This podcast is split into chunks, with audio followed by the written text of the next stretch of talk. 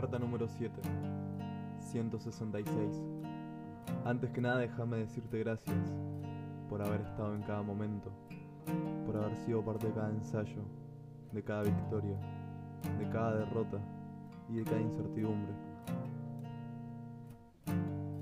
Siempre estuviste ahí, firme, y jamás me recriminaste nada, a pesar de los cambios a los que te sometí. Fuiste a mi caverna, porque solo con vos podía mostrar mi esencia. Eras a la única que miraba sin la máscara puesta.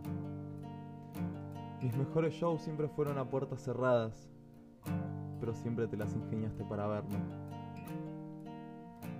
No quería irme así, y lo sabes, pero te prometo que es solo temporal, y por más que me vaya a otro lugar, voy a dejar todo para que volvamos a estar juntos te juro que va a ser para mejor.